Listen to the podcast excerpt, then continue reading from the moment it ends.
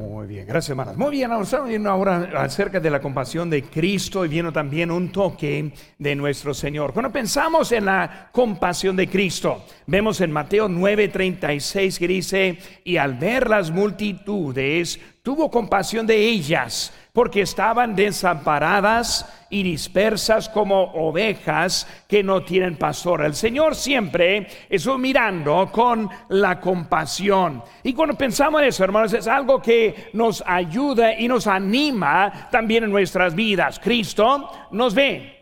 Cristo entiende nuestras necesidades. Cristo ve nuestra situación y pensamos que Él es un Señor compasivo con nosotros. Y bien honesto, hermanos, en esta historia vemos un toque del Señor. Y el toque del Señor, hermanos, es lo que hace la diferencia entre la muerte y la vida. Esta señora que está llegando sin ese toque, sin el cambio del Señor, no hubiera sido salvada y sanada de lo que ella tenía. Ese toque es lo que produce la salvación en nosotros. Ese toque es lo que produce la vida eterna y una relación perfecta también con nuestro Señor. Ese toque, hermanos, es una bendición en nuestra vida. Cuando pensamos en la salvación, muchos ven la salvación como en un solo sentido. Ven como que es un fin de un asunto. Cuando pensamos en la salvación, es que no vamos al infierno. Es que ahora estamos en camino al cielo. Y muchos cuando piensan en la salvación es hasta el fin que llega en ese asunto. Cuando en realidad en vez del fin del asunto es el inicio del asunto. No es algo que, termina ese momento, sino es algo que inicia en ese momento. Cuando pensamos en lo que costó, costó a nuestro Señor su vida, la cruz del Calvario, su sangre derramada, su sacrificio suficiente para pagar y para proveer con nosotros en eso. Pero hermano, cuando vemos la salvación, vemos de esta mujer. Esta mujer aquí en nuestra historia tuvo una necesidad física.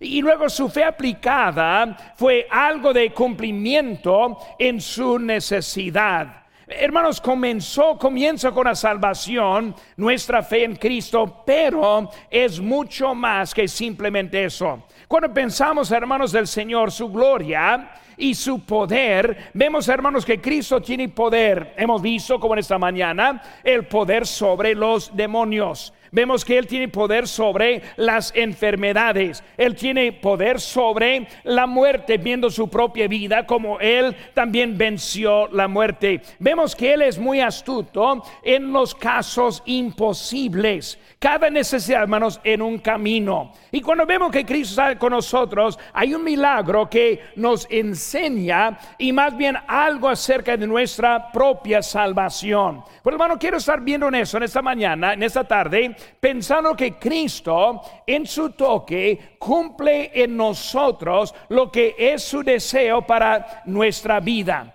Ahora, cuando hablamos de su toque, no es por decir que jamás vamos a tener necesidad, más bien nos va a enseñar cómo navegamos y cómo vivimos en las necesidades que el Señor deja en nosotros. ¿Por qué hay necesidades?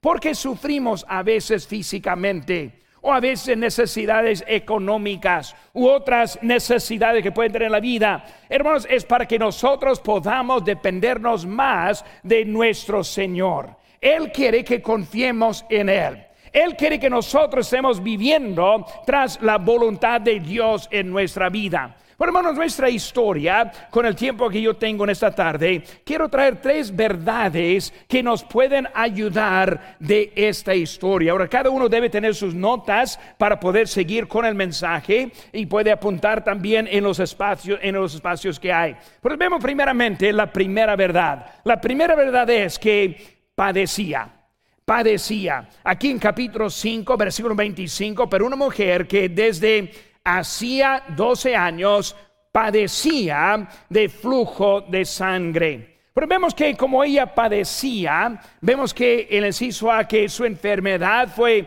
una enfermedad de su sangre.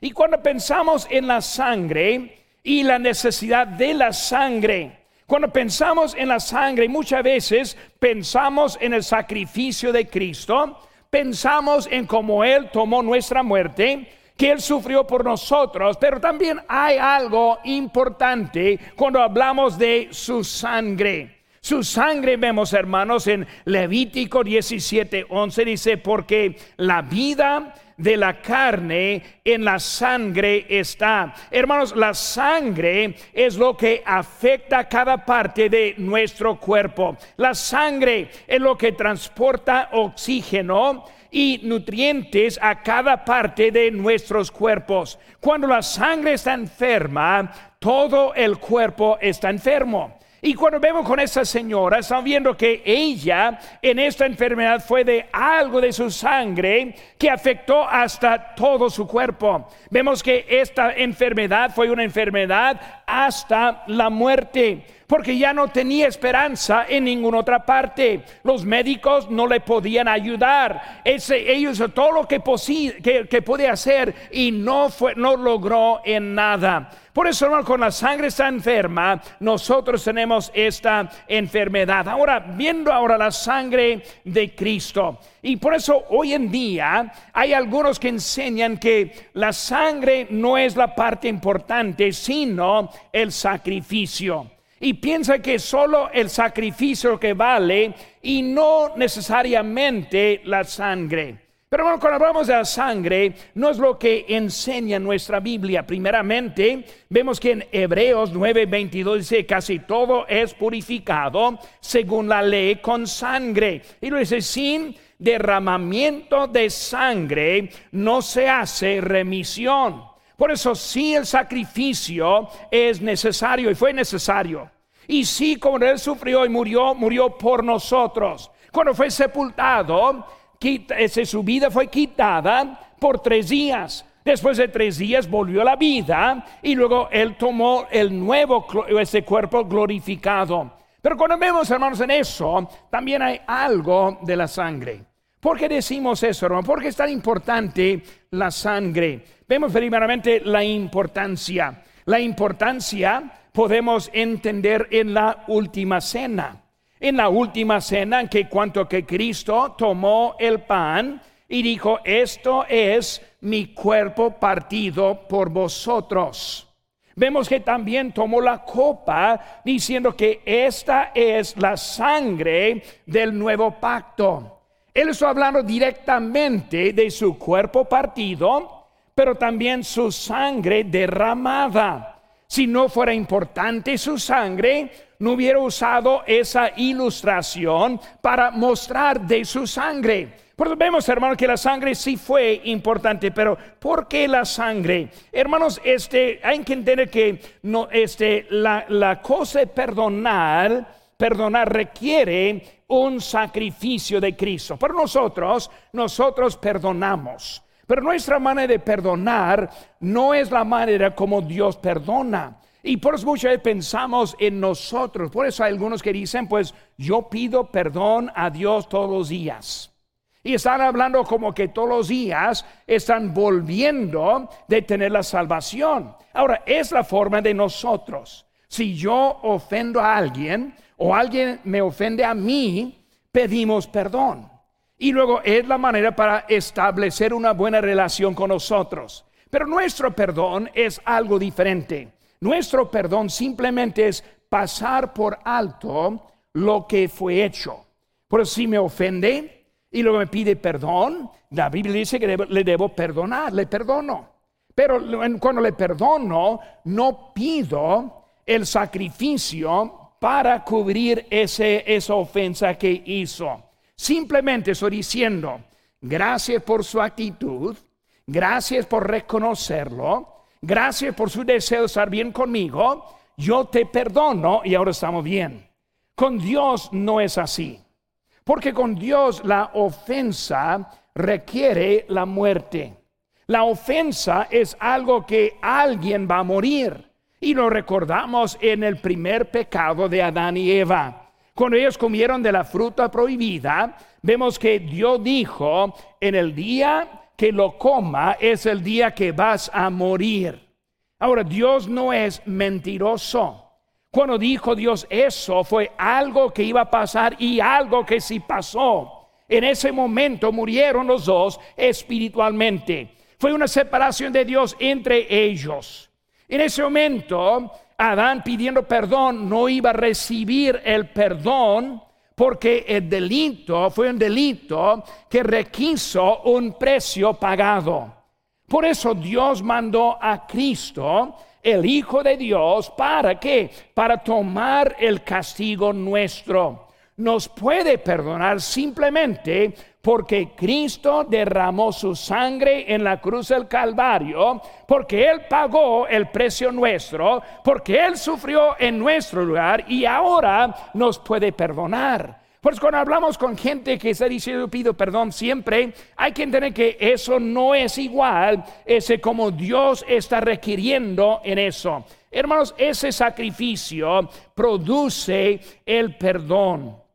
Pero Pedro 1.18 nos dice, sabiendo que fuisteis rescatados de vuestra vana manera de vivir, la cual recibiste de vuestros padres, no con cosas corruptibles como oro o plata, sino con la sangre preciosa de Cristo, como de un cordero sin mancha y sin contaminación.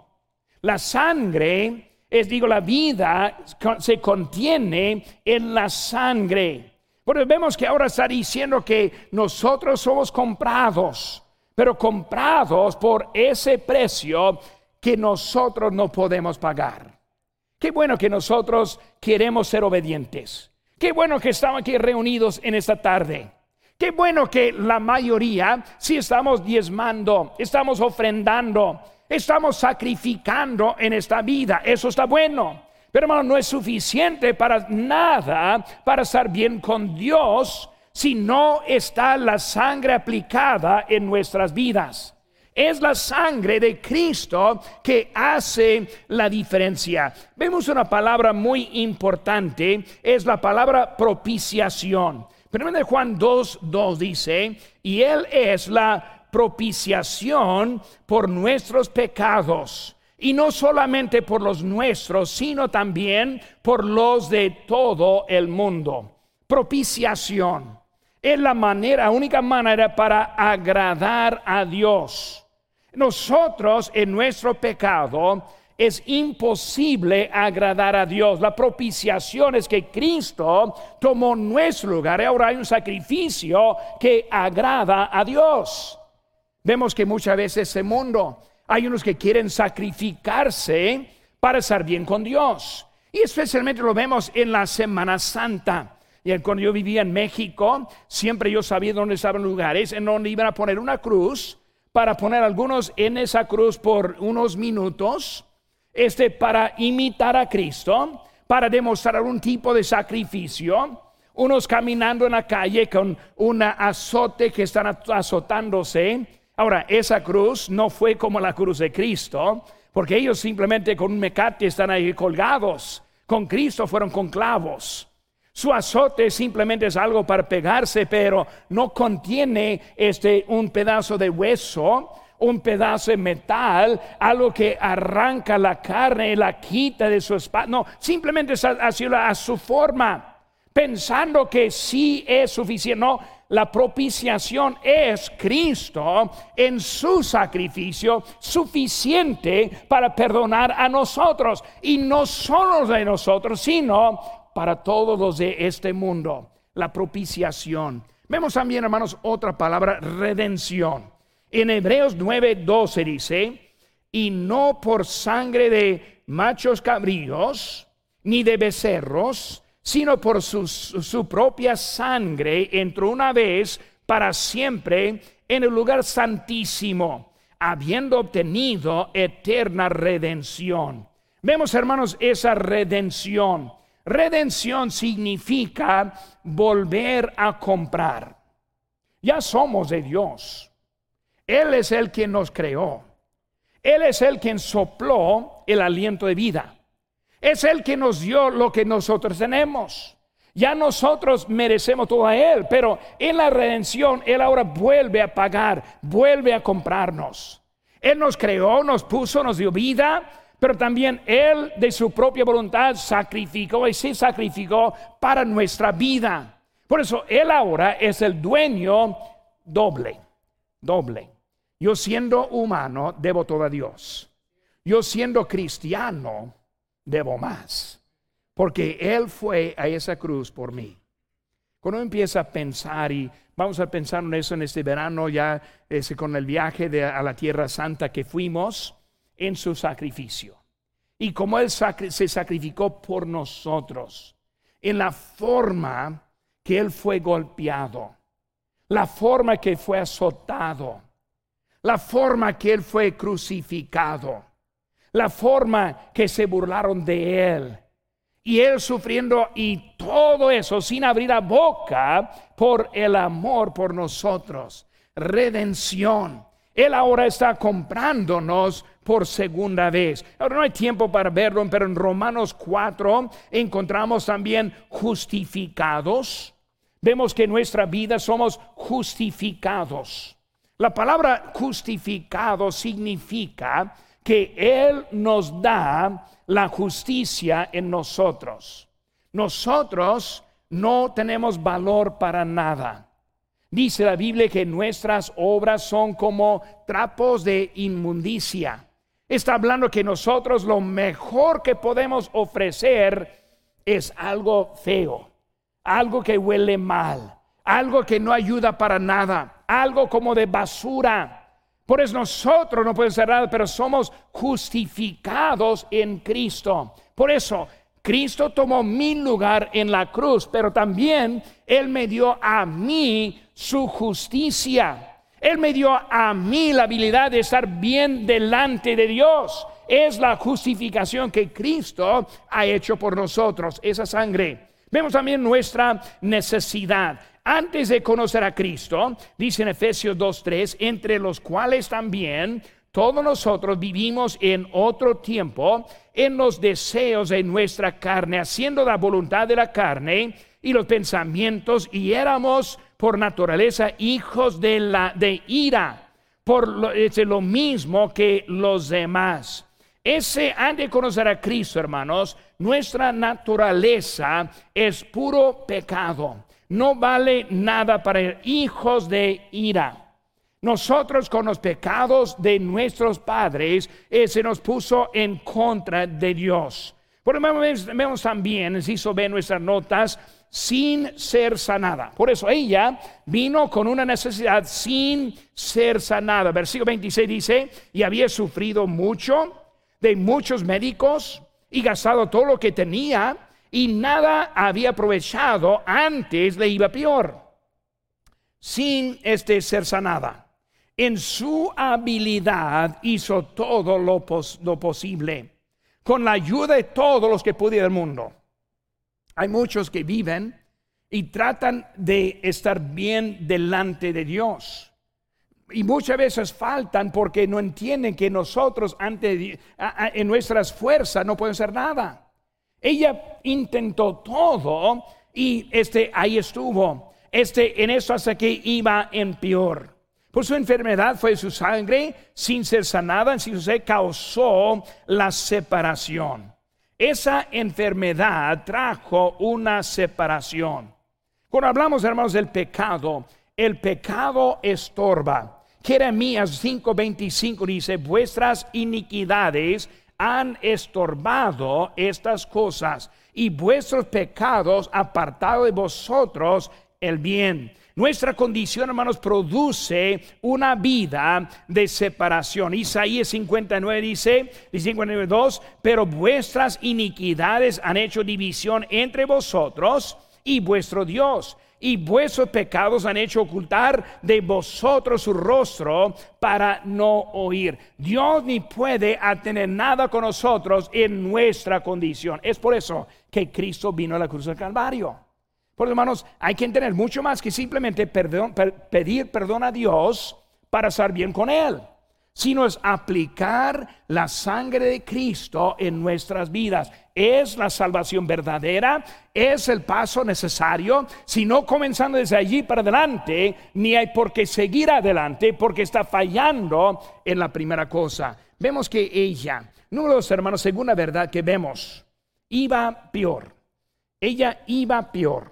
Capítulo 5, versículo 26 y había sufrido mucho de muchos médicos, gastado todo lo que tenía, nada eh, se había aprovechado, antes le iba peor. E, es, hermanos, ella entendió su límite de tiempo. Entendió su límite de tiempo. Todo estuvo fuera del límite para ella. Ella no podía hacer nada ni sabía qué hacer. Hermano, cuando pensamos en esas vidas, hay un límite de tiempo. Con nosotros no entendemos que es la sangre aplicada, es la obediencia a Cristo. Muchas veces en vez de mantenernos hasta que empezamos hasta de mal en peor.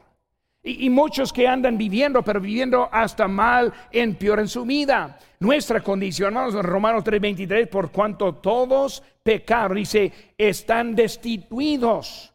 Está hablando de separados. Más y más este de nuestro Señor. Nuestro pensamiento, Proverbios 16, 25, hay camino que parece derecho al hombre, pero su fin es camino de muerte. En su habilidad, hermanos, y conocimiento, ella no pudo hacer nada. Estuvo en camino a la muerte. Hermanos, muchas veces hay los que ni pueden mantenerse, sino van de mal en peor porque están relajando en sus propios, en sus propios hechos. Ahora, no solo hablando del incrédulo, sino también muchas veces hablando del creyente.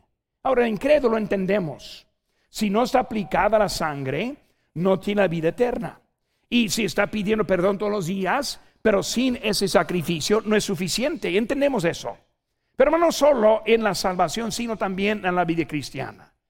Nosotros ahora vivimos no para ganar la salvación, eso no es, sino para mantener una relación con Cristo. Pero muchas veces dependemos de Cristo en la salvación, pero dependemos de nosotros para la vida cristiana.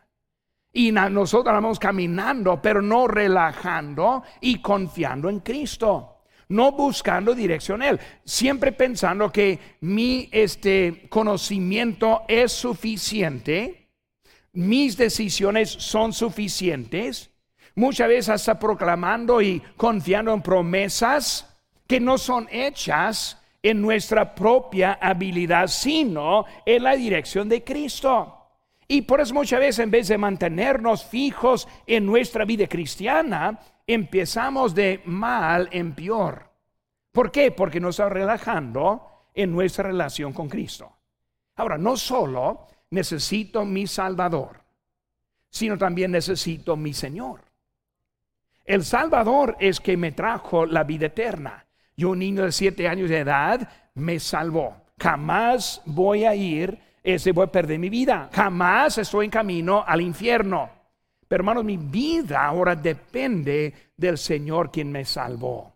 Me salvó y ahora necesita, Él quiere que nosotros caminemos con Él diariamente. Que nosotros buscamos a Él y luego confiar en Él en nuestras decisiones. Por eso, hermanos, vemos con ella, si se ve, gastó todo lo que tenía. Gastó todo lo que tenía. Vemos su sinceridad. Dice, gastó todo, todo lo que tenía, mucha sinceridad. El mundo está lleno de sinceridad, sinceridad en su religión, sinceridad en obedecer las leyes de este mundo, sinceridad. Pero hermanos, hay temores verdaderos con respecto de lo que está pasando en ese mundo y muchas veces porque nosotros en la sinceridad estamos dejando lo que es el camino con Dios.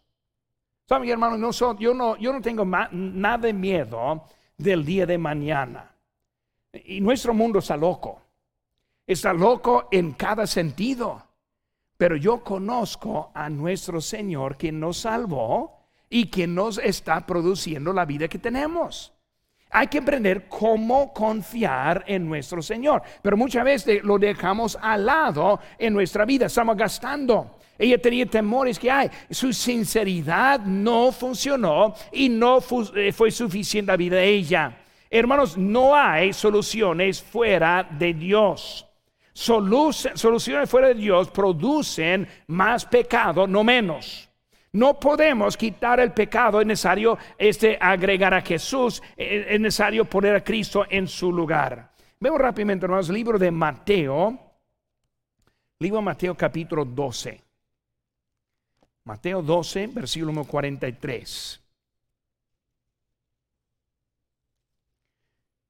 Mateo 12, capítulo 43 dice, cuando el espíritu inmundo sale del hombre, anda por lugares secos buscando reposo y no lo halla. Entonces dice, volveré a mi casa de donde salí y cuando llega le, ha, le halla desocupa barrida y adorada. Entonces va y toma consigo este otros siete espíritus peores que él entrados moran allí y el postrer estado de aquel hombre viene a ser peor que el primero. Así también acontecerá esta mala generación. Usando ejemplo, hermanos, en cómo estuvo andando, andando buscando y luego hasta quedándose peor al último. Por hermanos, este se iba en peor. La verdad, iba peor este gastó, este entendió su límite de tiempo, gastó todo lo que tenía y lo que se hizo ser, nada le transformó.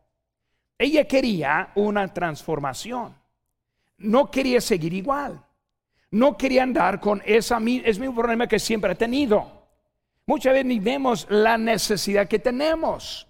Pero debemos tener ese deseo también de la transformación que vemos en ella. Ella quería esa, esa transformación. Ella vio la vida de otras personas, cómo ella quería andar como ellos. Muchos ven la vida de los creyentes, paz y tranquilidad, esperanza, pero no entienden cómo tenerla en su propia vida. Cuando vemos esa transformación, volviendo a nuestro lugar aquí en Marcos 5, vemos que solo un toque, capítulo 5, versículo 28 Solo Cristo en su vida es un toque. Hermano, para nosotros la vida en paz, la vida en tranquilidad es imposible. Para Dios es nada. En Mateo 19, 26 dice, y mirándoles Jesús les dijo, para los hombres esto es imposible, mas para Dios todo es posible. ¿Cuál es, hermanos, esa diferencia? En la sinceridad no hizo la, diferencia. Ella en la sinceridad, buscando los médicos, en la sinceridad, gastando todo, pero en eso no fue suficiente. Por eso muchas veces nosotros nuestra vida pensamos en nuestra manera de pensar, si, me, si acompaño a los creyentes, si asisto en los cultos, si estoy con otros voy a estar bien, pero en realidad es algo desde adentro en nuestra vida hermano, creer no hizo la diferencia, sino el toque del Señor. Hermanos, este, cuando hablamos de eso, ella encontró ese toque que hizo la diferencia en su vida. Por eso, la primera verdad padecía. Segunda verdad, iba peor. Número tres, hermano. Tercera verdad, encontró el poder. Encontró el poder. Ahora, ¿cómo fue el poder de ella? Primeramente, ella vio al Salvador. Por eso comenzó con qué? Con ver. Ella vio al Salvador. Ella vio la posibilidad. Si no la vemos, nunca la vemos encontrar en nuestras vidas. Si no comprendamos que es Cristo quien va a hacer diferencia en nuestra vida, no lo vamos a encontrar. Muchas veces vivimos la vida fuera del orden, en problemas en todos lados, porque no vemos que hay una vida mejor para nosotros. No hay por qué andar una vida vencida en Cristo, sino una vida en victoria en Cristo. Pero comienza con ver, con ver. Pastor, yo lo veo. Pastor, yo veo que Cristo es el quien me lo puede, que me puede ayudar. Por eso los ojos abiertos este, cuando hablamos, hermanos, de esa curación que necesitaba, si no ve su necesidad, no hay esperanza. Por eso ve la posibilidad, pero también ve la necesidad. ¿Qué es la posibilidad? Cristo. ¿Qué es la necesidad? Yo. Muchas veces nosotros queremos culpar a otros siempre por nuestros problemas que nosotros tenemos.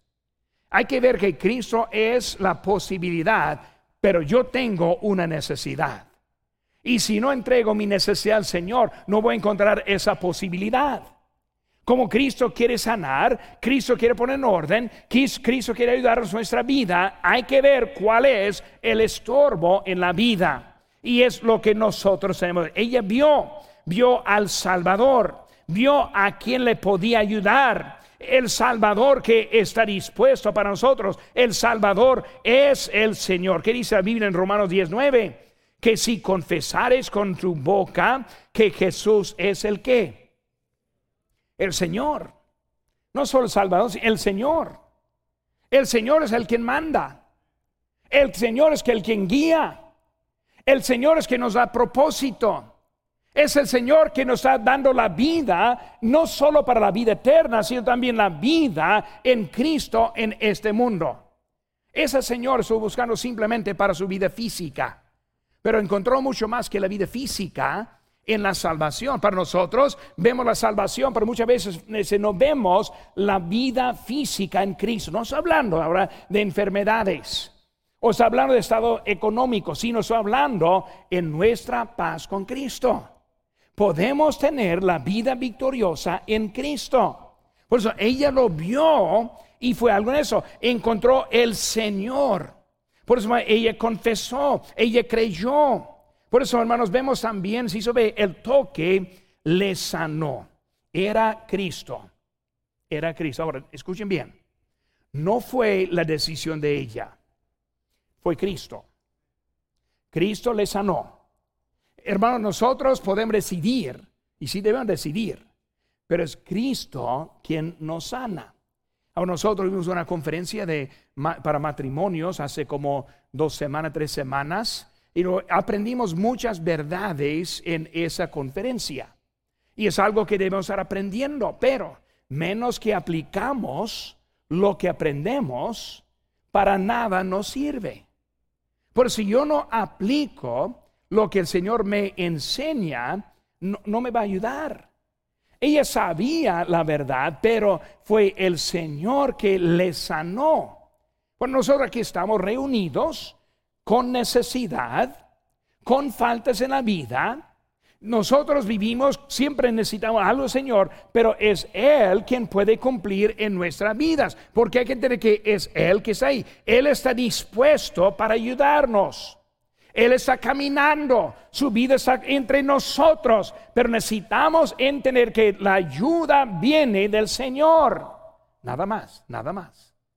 Por eso yo aprendo, yo escucho, el mensaje me toca Ahora necesito aplicar lo que yo aprendo. Porque si no aplico lo que aprendo, para nada me ayuda. Cristo quiere. Él quiere encontrar nuestro problema y ayudarnos a ese problema, pero hay que estar en eso. Ahora también, si sé, su fe le salvó. Su fe le salvó. Hermanos, la fe este, da acceso a lo que es el poder. Por ejemplo, Efesios 2.8 dice, porque por gracia sois salvos por medio de la fe. Cuando hablamos de la salvación, de que cómo somos salvos por la gracia, no por la fe. Por la gracia. Somos salvos por la gracia de Dios. Luego, por medio de la fe. ¿Qué aplica la gracia? Mi fe. ¿Qué aplicó la gracia para esa señora? cuando ella le tocó y luego el Señor le sanó. No fue la manera que la tocó, sino que Dios la hizo. Hermano, nuestra vida, nosotros necesitamos tener la fe para aplicar la gracia de Dios en nuestra vida. Ahora, lo entendemos en la salvación, lo entendemos bien. Somos salvos, la mayoría. Tal vez alguien aquí que no, pero la mayoría somos salvos. Entendemos. Puse mi fe en Cristo, Cristo me salva. Hermanos, lo mismo se aplica en la vida diaria. Tenemos necesidad, la fe. La fe para aplicar lo que Dios quiere hacer en nuestras vidas. Él nos quiere sanar, Él nos quiere ayudar, pero nosotros necesitamos estar en la disposición a esperarlo. No mis propias fuerzas, no mi propio juicio, decisiones, sino que Cristo dentro de nuestras vidas. Por hermano, cuando hablamos ahora de la compasión de Cristo, la compasión de Cristo es de que Él quiere arreglar los problemas que nosotros tenemos en la vida. No hay por qué seguir con las mismas fallas día tras día, mismas actitudes día tras día, mismos errores día tras día, sino que podemos confiar en el Señor y Él nos puede arreglar la vida. Hermano, yo, yo no sé cómo usted, pero yo no quiero seguir haciendo la misma equivocación cada día. No quiero seguir haciendo el mismo error cada vez. Yo, prefiero por lo menos descubrir otro error, ¿verdad? Pero no, no el mismo. Pero hermano, cuando hablamos muchas veces, uno sigue con el mismo problema, mismo coraje, mismo enojo, misma ira, siempre irritado, nunca en paz. La vida está haciendo una rutina que no agrada nada. Es tiempo relajar al Señor para que Él arregle en nosotros la necesidad que nosotros tenemos. Esa señora, esa mujer fue el Señor, le tocó. Y el Señor le sanó. Él está esperando. Si lo, toquemos, Él también nos puede sanar. hermano, yo quiero una vida agradable, no solo para el Señor, sino también para mí. Yo no quiero vivir una vida miserable, una vida triste, sino una vida que Cristo nos quiere dar nuestras vidas. Esa señora la encontró. La vida cambiada, transformada, simplemente porque puso su fe en Cristo. Cristo le sanó. Vamos a inclinar los hermanos, los inclinados.